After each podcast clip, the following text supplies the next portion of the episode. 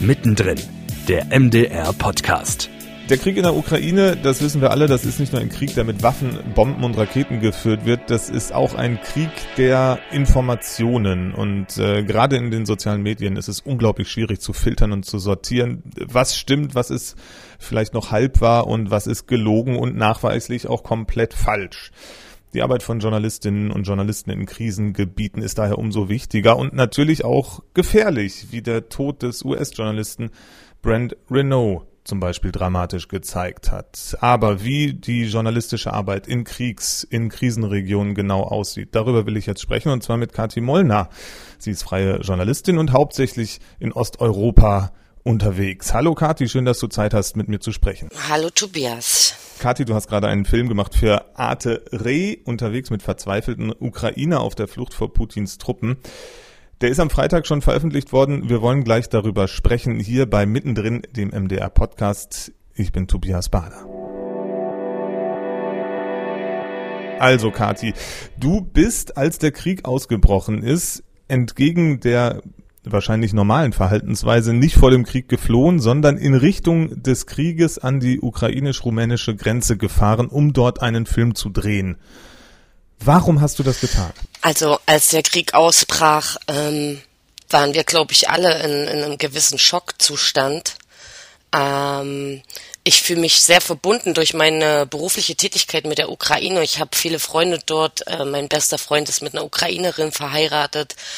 Und ähm, eigentlich, äh, ich habe gar nicht drüber nachgedacht, das war die erste Intuition an diesem Morgen, sofort äh, hinzufahren, dort zu berichten. Das ist ja auch unsere Pflicht als Journalisten, ähm, über solche Situationen zu berichten. Und ähm, also das stand überhaupt nicht in Frage, dass ich das vermeiden wollen würde, sozusagen. Nun war der Krieg ja zu Beginn hauptsächlich, spielt er in der Ostukraine, die äh, ukrainisch-rumänische Grenze ist ja eher so im Südwesten, also war noch weit entfernt von den ersten Gefechtsschauplätzen. Hattest du nicht trotzdem auch Angst, auch wenn du nicht drüber nachgedacht hast? Nein, ich hatte überhaupt nicht Angst. Also das, ich, es war klar, dass wir die Ukraine, wenn dann nur ganz nah an der Grenze betreten würden, was dann aber gar nicht geklappt hat, weil uns die ukrainischen Grenzpolizisten gar nicht äh, aufs ukrainische Territorium gelassen haben. Also ich hatte keine Angst, dass mir jetzt was passieren würde, ähm, aber ich hatte natürlich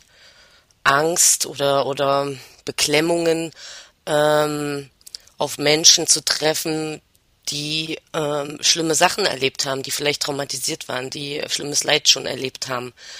Ähm, und man muss schon bereit sein, sich dem zu stellen und sich damit auseinanderzusetzen. Dann nimm uns doch mal mit in deinen Film unterwegs mit Verzweifelten. Ähm, es geht um Menschen auf der Flucht. Was für Geschichten erzählt ihr dort? Also wir sind ziemlich unvorbereitet natürlich in, auf diesen Dreh gefahren. Wir hatten uns eine besondere Grenze ausgesucht. Ähm, da ist die Donau der Grenzfluss zwischen Rumänien und der Ukraine. Und der funktioniert, der Übergang funktioniert mit einer Fähre. Äh, der Grenzübergang wurde eigentlich erst ähm, letzten Sommer eingerichtet für Touristen. Und natürlich war man über äh, war man auf so einen Flüchtlingsstrom überhaupt nicht vorbereitet.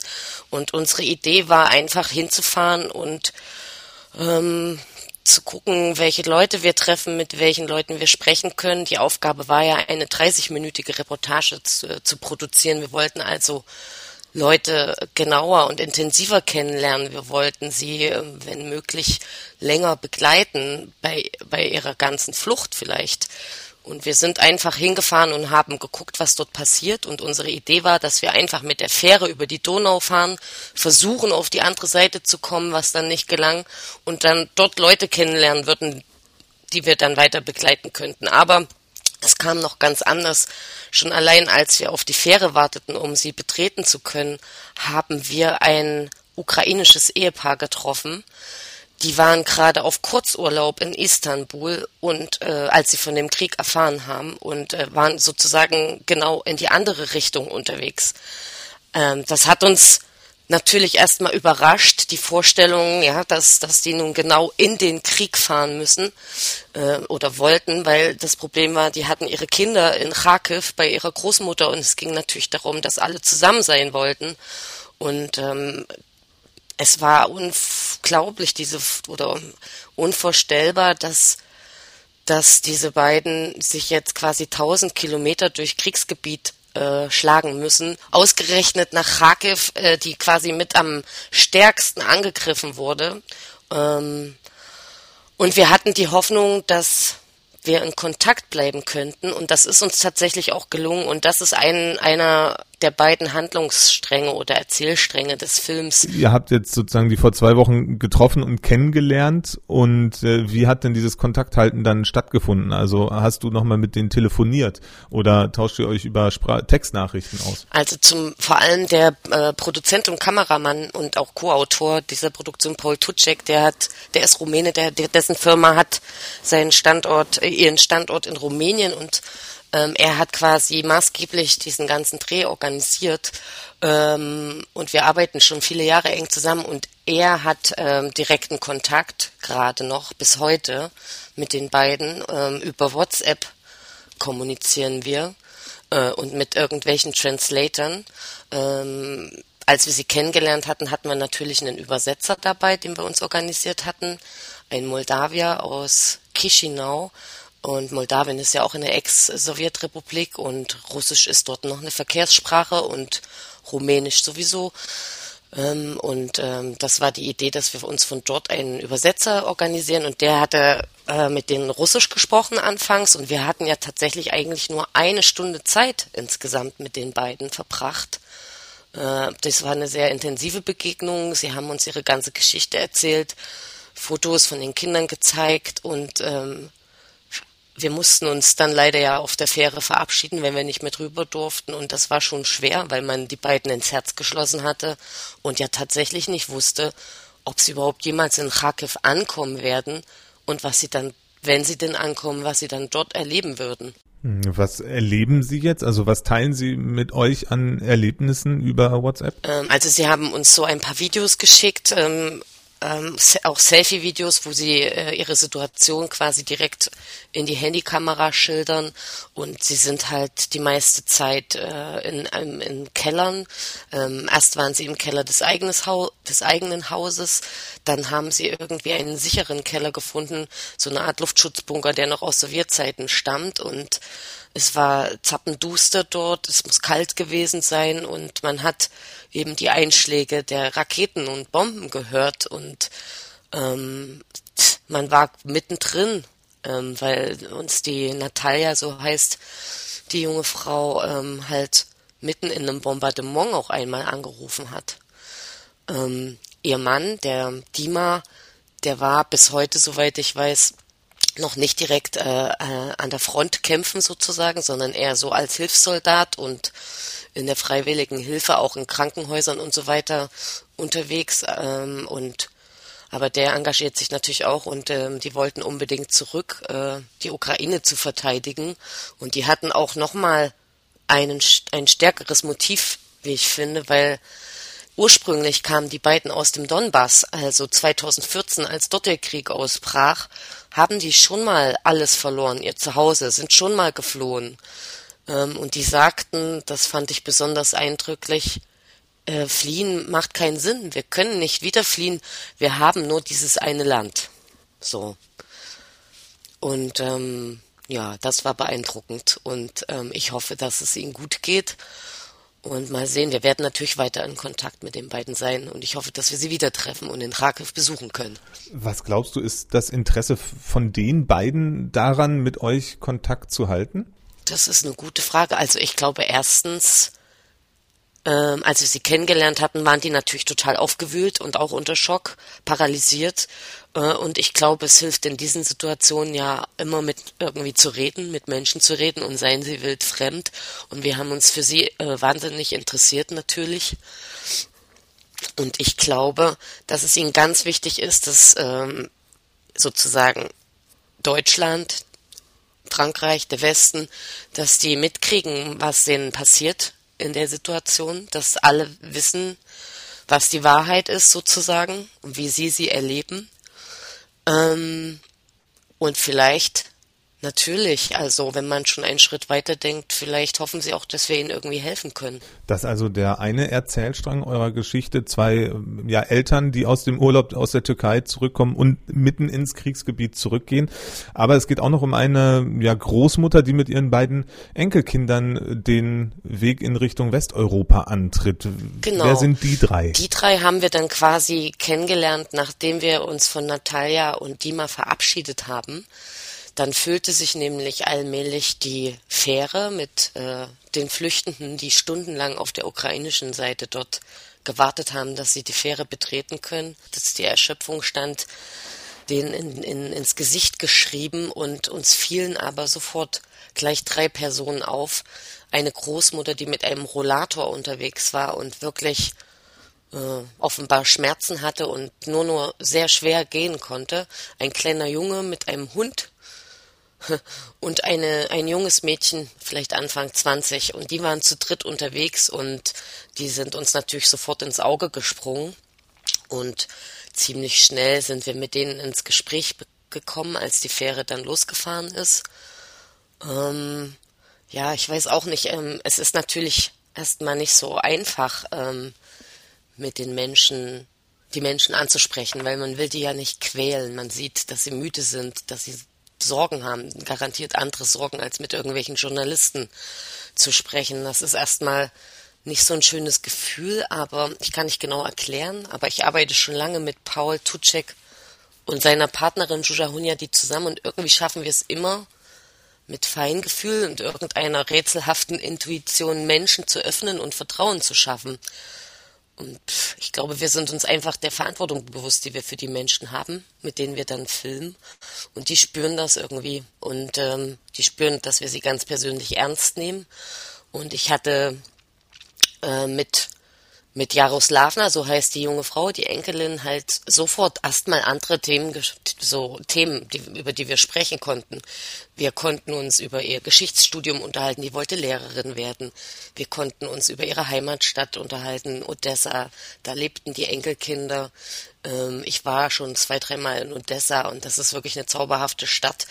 Und äh, so sind wir quasi erstmal ganz ungezwungen äh, ins Gespräch gekommen und es hat auch, glaube ich, den beiden, äh, der Jaroslavna gut getan. Die hatte sogar ein Lächeln äh, im Gesicht, als wir sprachen. Die konnte auch Deutsch und Englisch, also ich konnte direkt mit ihr kommunizieren, was natürlich eine große Hilfe ist.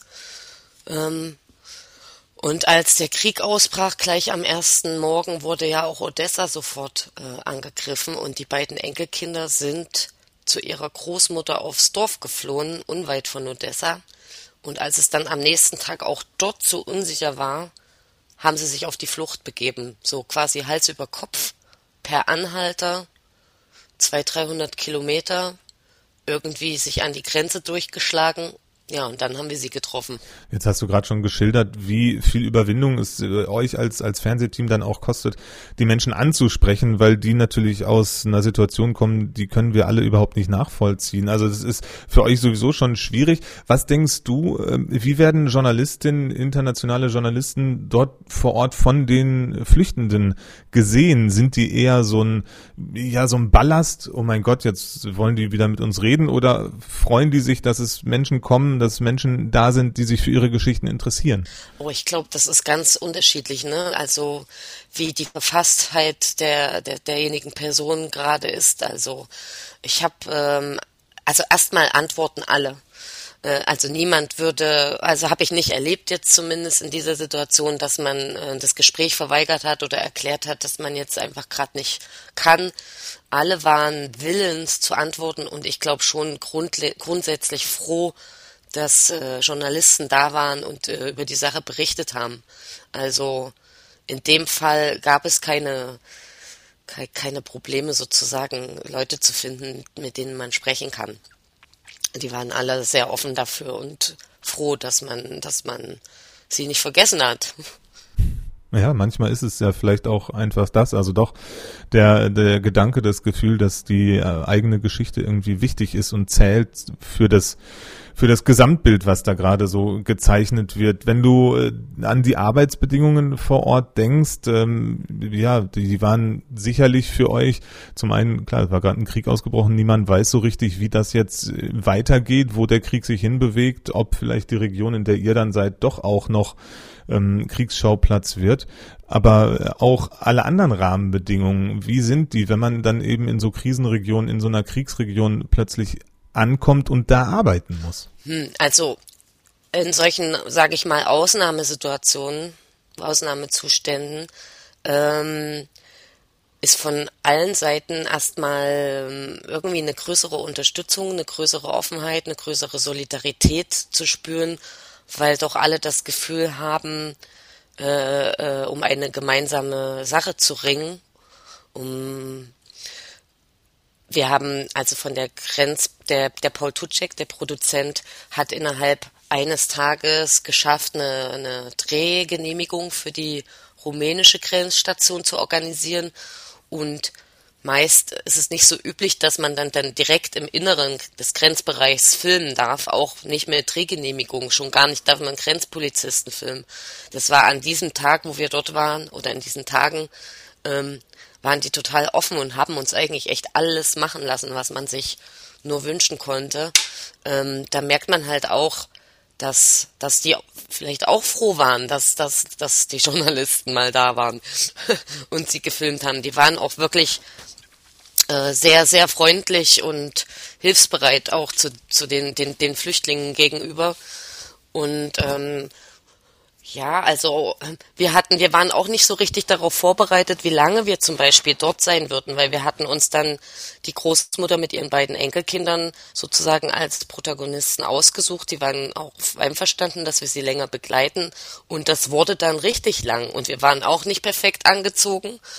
Ähm, nachts wurde es kalt und wir hatten auch nicht genügend Essen und äh, äh, Getränke mit. Und ähm, wir waren dann auch darauf angewiesen, sozusagen die Freiwilligen vor Ort zu fragen, ob wir was zu essen und zu trinken kriegen können. Ähm, das, das fühlt sich natürlich auch nicht besonders schön an, den Flüchtenden dann eine Flasche Wasser und ein Brötchen wegzuessen sozusagen.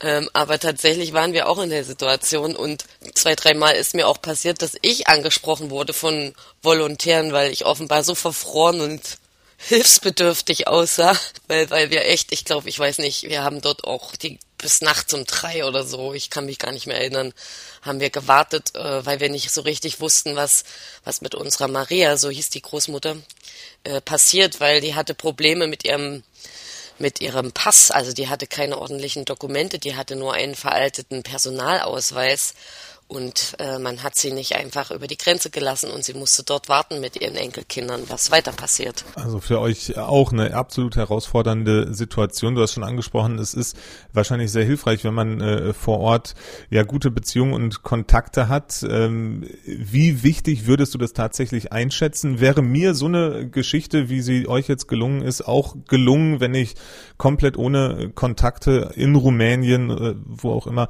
dorthin gefahren wäre an die Grenze?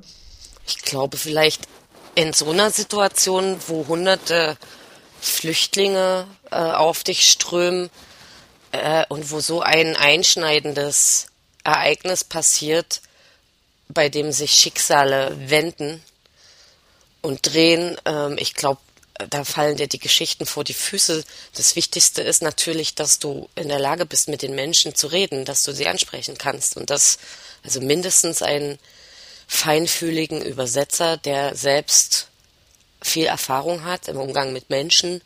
Also das braucht man auf jeden Fall. Sonst äh, wird, wird es dir nicht gelingen, wenn du nicht selber auf jemanden findest, mit dem du dann Englisch oder in deinen Sprachen halt sprechen kannst.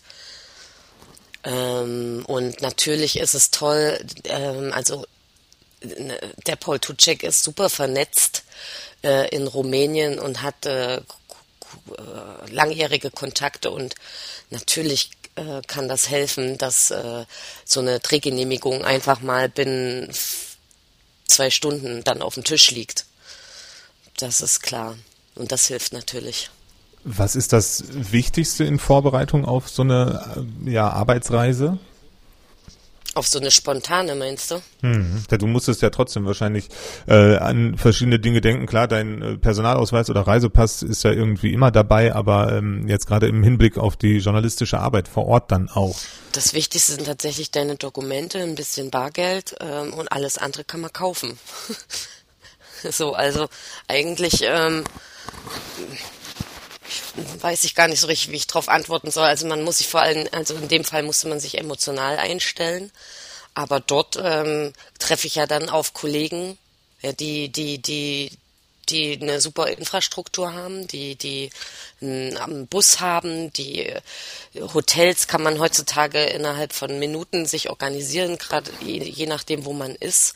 Wir hatten vielleicht ein bisschen Angst, dass die Hotels überfüllt sein könnten mit ukrainischen Flüchtlingen war aber nicht der Fall. Also das war alles kein Problem. In dem Fall war das wirklich unkompliziert. Was meinst du mit, man muss sich auf jeden Fall emotional drauf einstellen? Also es ist klar, wenn man sich mit Themen wie Krieg und Flüchtenden beschäftigt und äh, auf die Personen, betroffene Personen, die vielleicht traumatisiert sind, äh, trifft, dass man, dass das mit einem was macht. Die Geschichten des Leids, die muss man ja auch erstmal selber verdauen. Und man braucht ja auch trotzdem, man muss ja trotzdem den kühlen Kopf bewahren, man muss ja trotzdem irgendwie bei aller Empathie auch Distanz bewahren. Äh, man kann auch nicht alles eins zu eins nehmen, was die Menschen einem sagen. Ähm, man muss immer weiter fragen und sich immer tiefer in die Geschichte hineinbegeben und vielleicht hält man es aber auch schwer aus. Aber ja, vielleicht in die Richtung. Deswegen mein, was, was ich meine mit, man muss sich drauf einstellen, ja. Deine ähm, ja, Antwort, die lässt zwei Anschlussfragen zu. Zum einen hast du gesagt, du musst die Geschichten ja auch selber verdauen. Wie genau machst du das? Und zum anderen hast du gesagt, du kannst ja auch nicht alles glauben, sondern du musst ja da auch filtern. An welchen Stellen weißt du denn, was du jetzt glauben kannst und darfst und wo du vielleicht nochmal nachhaken müsstest? Das ist ja extrem schwierig. Naja, also ich meine, äh, wenn, wenn mir die Studentin sagt, sie hat Explosionen gehört in Odessa, ähm, dann kann ich ihr das glauben. Also da muss ich das nicht anzweifeln. Das ist, also das ist glaubwürdig, wie sie das erzählt, mit welchen Details vielleicht sie das beschreibt. Wenn sie sagt, wenn sie dann aber anfängt zu interpretieren, wer diese Explosion ausgelöst hat, dann muss ich das, kann ich das natürlich hinterfragen. Hm, und das Verarbeiten, wie funktioniert das für dich? Oh, das, also das Verarbeiten funktioniert eigentlich super, indem wir einfach diesen Film produzieren können. Äh, diese Reportage, das hilft äh, ungemein. Ich kann natürlich äh, in, dem, in den Momenten auch mit meinen Kollegen mich austauschen. Wir können viel miteinander über das, was wir gemeinsam erlebt haben, sprechen. Wir können das miteinander teilen.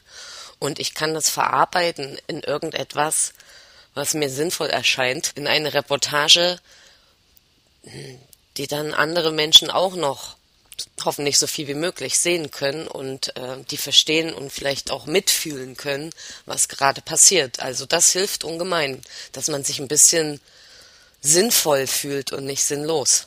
Und und total ohnmächtig oder so. Das ist der Film äh, unterwegs mit verzweifelten Ukrainer auf der Flucht vor Putin. Über diese Reportage spreche ich schon mit Kathi Mollner seit ja knapp 20 Minuten. Wir haben schon viel gehört über die Arbeit eben in Krisenregionen, in Kriegsregionen, in diesem Fall ganz konkret an der ukrainisch-rumänischen Grenze, wo Kathi mit ihrem Filmteam ukrainische Flüchtlinge begleitet hat. Kathi, ein großes Thema ist ja aber auch immer die Glaubhaftigkeit von Medienberichten, von Bildern, die wir im Fernsehen sehen, die wir über die sozialen Medien gespiegelt bekommen.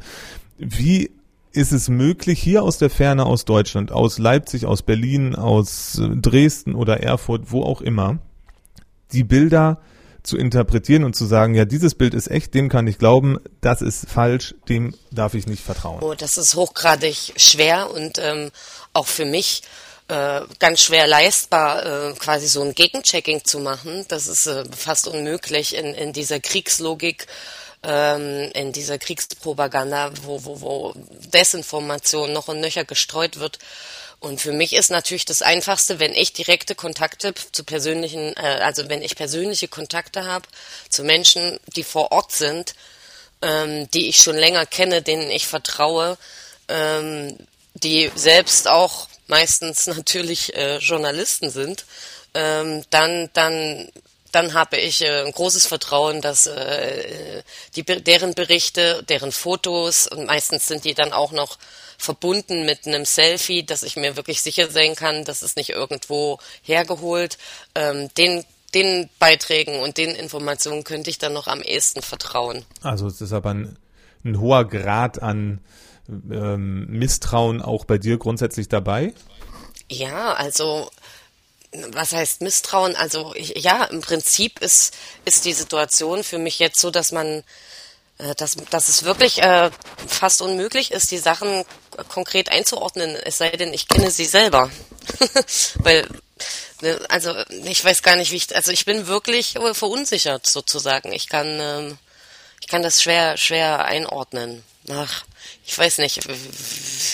Glaubst, also ich meine, worauf willst du denn hinaus? Also das ich habe natürlich die grundsätzliche Hoffnung, dass du einen Tipp für mich hast, wie ich äh, erkennen kann, dass ein Foto äh, dem entspricht, was es da auch zeigt. Ich habe schon gehört, ein Selfie von der Journalistin, von dem Journalisten in der Situation, in der Umgebung könnte ein Hinweis darauf sein, dass es auf jeden Fall äh, ein, ein echtes Foto ist, ein unbearbeitetes. Ähm, ja, das, das eben, dass ich für mich selbst auch sozusagen einen, eine, eine Möglichkeit habe zu erkennen, was falsch ist und was echt ist. Hm, ja, und ähm, dann wichtig ist ja dann immer noch die Information, die dazu geliefert wird zu dem Bildmaterial. Und dann wird es ja noch schwieriger zu beurteilen, ob das jetzt die, eine richtige Information ist oder ob das Propaganda ist oder wer hier was äh, streuen will. Das ist also, ich finde, wir befinden uns mitten in einer Kriegslogik ähm, und ähm, da ist es wirklich ähm, fast nicht möglich, irgend, irgendwie wirklich alles zu überprüfen. Das geht gar nicht. Ist nicht mehr möglich weil ja auch die Journalistinnen und Journalisten vor Ort im Zweifelsfall nur wiedergeben können, was ihnen zugetragen worden ist und welche Informationen sie von den verschiedenen Seiten bekommen haben. Nur das wenigste ist ja selbst Erlebtes. Das ist ja das Schwierige daran. Kati Mollner ist das gewesen im Gespräch bei mittendrin dem MDR Podcast und ich habe mit ihr gesprochen über die ja harte Arbeit in Krisenregionen in diesem Fall speziell an der ukrainisch-rumänischen Grenze. Ihr habt für euren Film unterwegs mit verzweifelten Ukrainer auf der Flucht vor Putins Truppen eben Flüchtlinge aus der Ukraine in Richtung Süd- und Südwesteuropa begleitet. Vielen Dank für deine Zeit und dass du dein Erlebtes mit uns geteilt hast. Vielen Dank für das Gespräch, Tobias. Und den Film unterwegs mit verzweifelten Ukrainer auf der Flucht vor Putins Truppen, der lief am 11.3. bereits bei Arte und ist dementsprechend auch mittlerweile zu sehen, natürlich in der Arte Mediathek und auch in der MDR Mediathek. Mittendrin, der MDR Podcast, ist eine Produktion des Mitteldeutschen Rundfunks.